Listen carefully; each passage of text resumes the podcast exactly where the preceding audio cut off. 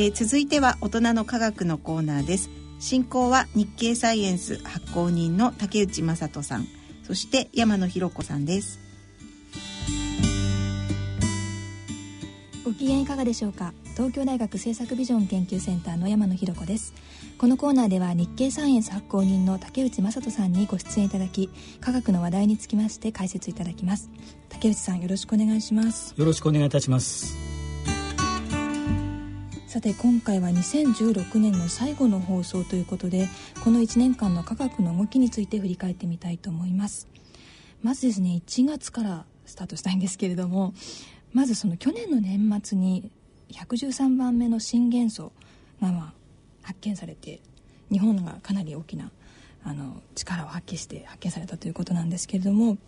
このことは日経サイエンスでも大きな特集を組まれましたね。そうですね。あのまあ大晦日で翌日のまあ新聞ということに大きく取り上げられたっていうので、はい、まあちょっともう1年前なんで忘れていらっしゃる方もいるかもしれませんけども、ね、まあ日本の科学の歴史上ですね、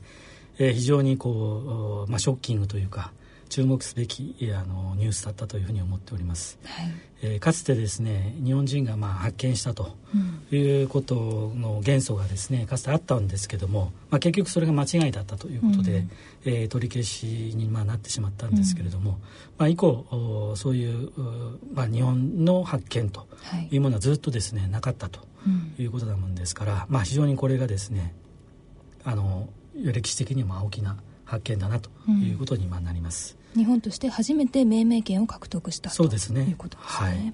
はい、続いて、はい、それそれまあ6月ですか。はい。はい、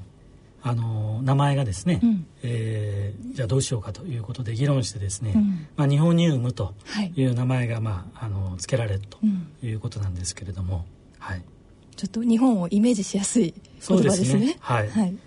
そして2月ですけれども WHO が自家熱緊急事態の宣言をしました。はい。そしてさらにあのこれは大きなニュースになりましたけれどもリゴが重力波の観測もしましたね。はい、そうですね。まあ自家熱に関しましては、はい、やはりあのオリンピックですね。うんそちらにこう影響があるのではないかなということでですね、まあ、遠い国の話ではあったんですけれども、えー、非常にまあ国際的な関心が高まったなとい。うふうにまあ思います。まあ、16話についてはですね、えーまあ、あのアインシュタインが残したまあ宿題を解決する、はい、ということでですね、まあ、実際本当に観測がですね、まあ、成功すると思ってた方はあの多分いらっしゃらなかったんじゃないかと思うんですけども、うん、実際それが16話がまあ実際に存在するということなもんですから、まあ、世界の物理学者の間ではですね、うん、本当にまあショッキングな、ね、ニュースと同時にですね、非常にこう新しいこう、えー、物理の可能性といいますか、うん、まあ、特にこの天文学の世界で、えーまあ、観測の手段としてですね、うん、まあ、重力波というものを観測すれば、まあ、実際宇宙で何が起きているのかということをですね、はい、より詳しくまあ調べられるということで、まあ、ノーベル賞、はいに値するんじゃないかなというふうにも言われていました、ねうん、残念ながら今年は受賞できませんでしたそうですね物理学賞、はい、あのちょっとの重力波ではなくということですけれども、うん、まああの非常にこう物理学の世界にとってはもう画期的な、あの研究成果ですので、はい、まあ来年以降ですね、うん、あの受賞の話がまあ出てくるのではないかなというふうに思っております。日本の神楽の活躍にも注目したいと思います。そうですね。はい。はい、まあいろいろ成果がこれから出てくるのではないかなというふうに思っております。すね、はい。続いて4月ですけれども熊本地震がありました。そうですね、はい、あのマグニチュード7.3と、うん、で震度7ということでですね、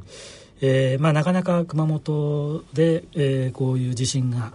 起きるということは、まあ、予想されていませんでしたので、ええ。ー、これもまたあのかなり地震の研究者にもですね大きな、はい、まあ、影響を与えると、ね、いうことに今なったと思いますし、はい、まあ、やはり熊本県というとすぐ隣に阿蘇が、うん、まあ、あると。いうことで、まあ、火山との関連も指摘をされますし、はい、まあ、その地震の震源がですね、まあ、熊本で起きたんですけれども、はい、まあ、隣の大分県とかですねさらに西の方にまあ広がっているということでですね、うん、えー、どうもこの日本をこう横にこう結ぶ断層ですね、えー、巨大な断層がまああるんですけれども、はい、まあ、そことのこう関連というのがまあこう話題になるということで、ね、さらに大きな巨大な地震がですね、うん、まあ、西日本にひょっとしたらというような、まあ、研究もされているんですけども、そ、ね、まあ、そことこう連想させるようなですね、はいはい、大きなあのニュースだったなというふうに思います。地震っていうとその起こる頻度がそんなに頻繁にはないものですからどうしてもすごく昔の記録をたどらなくてはいけないことになると思いますけど日経サイエンスの方で昔の古文書古文書ですか、はい、もう取り上げていらっしゃいました、ね、そうですね。はい、はい。まあ、歴史に学ぶというところは随分この分野ではあるのかなというふうに思います。はい。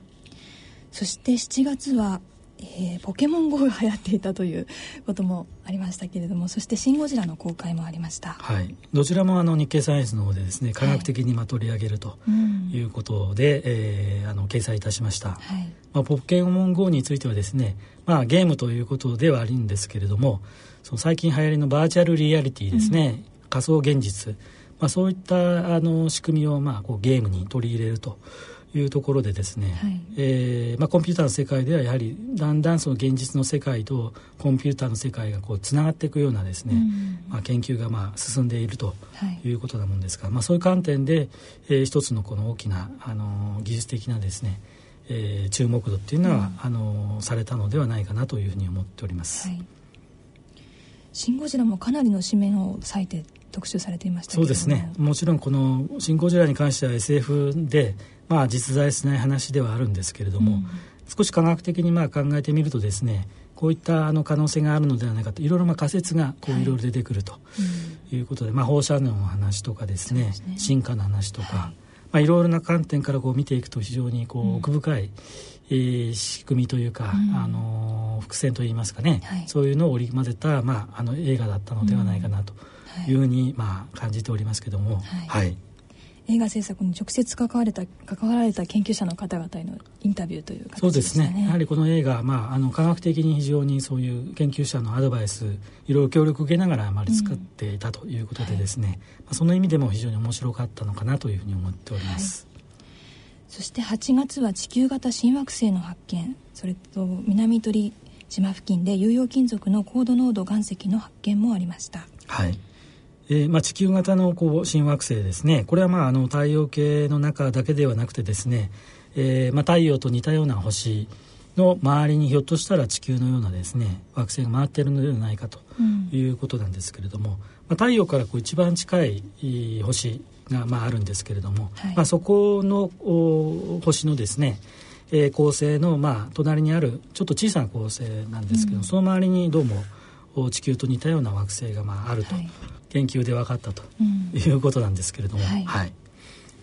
まあ、どうやってこうそこに行ってですね、えー、まあ、あの調べるかということは最大の課題なんですけれども、はい、まあ、光の速度で、まあ、何年かという話なんですよね、その近さといいますのは。ですからあの非常にこう早い、うん、何かこううまい飛行するようなもう技術があればですね、えー、まあ、何百年かというオーダーで、えー、行けばひょっとしたら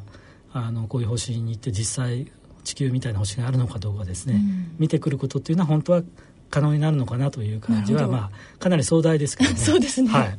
一世代では到底難しいかもしれませんが、ね。はい、何万年後年とかねそう先ですともたかなり不利だ不可能だなという感じはするんですけどね。はい、はい。そして9月は豊洲で環境基準を超える有害物質の検出がありました、はい、そして10月大隅先生のノーベル賞受賞ですね、はい、そうですね。先ほども物理学賞の話がありましたけれども、はい、大隅先生、えー、生理学医学賞とい。うことで、はい、しかも、まあ、あの単独で、えー、受賞されるということなもんですから、まあ、非常に価値のあるあの研究ではなかったかなというふうに思います、ね、なかなか最近ノーベル賞っていうのは、あの物理学賞も、えー、まあ、化学賞も同じですけれども、まあ、複数でこう受賞されるというケースがやはり多いもんですからね。ね、えー、まあ、お一人でということになるとやはりそれだけえー、インパクトのある研究だったということのうんはい、まあ、あの証明でもあるのかなというふうに思っております、ね、基礎研究の大事さにも注目が集まりました。そうですね。はい、はい、そして鳥取県中部地震もありました。そうですね。はい、えー、鳥取県中部地震ということでですね、はい、えー、まあ、なかなかこう鳥取で地震が起きるということはなかなかあの珍しいということでですねいろんなあの地震の歪みというものがですねこういう地域も溜まっていたのではないかなということで、えー、1月号ですね11月発売の1月号で掲載ということにいたしました。はい11月には54年ぶりで都心に初雪の観測がありました、まあ、なかなかやっぱ気候変動というのが、まあ、あの激しい時代になってきたなということで、まあ、温暖化が進むとですねやっぱり極端なあの気象現象がこう出てくると、まあ、暑かったり寒かったりということだと思うんですけれども、うん、えー、まあ、今回の雪についてもですねやっぱりそういったことがこれから指摘されてくるのではないかなというふうに思われます。はいありがとうございます。さて最後に次号2月号の特集記事についてご紹介いただけますか？はい。えっ、ー、と次号はですね、まああの腸内細菌ということで、はい、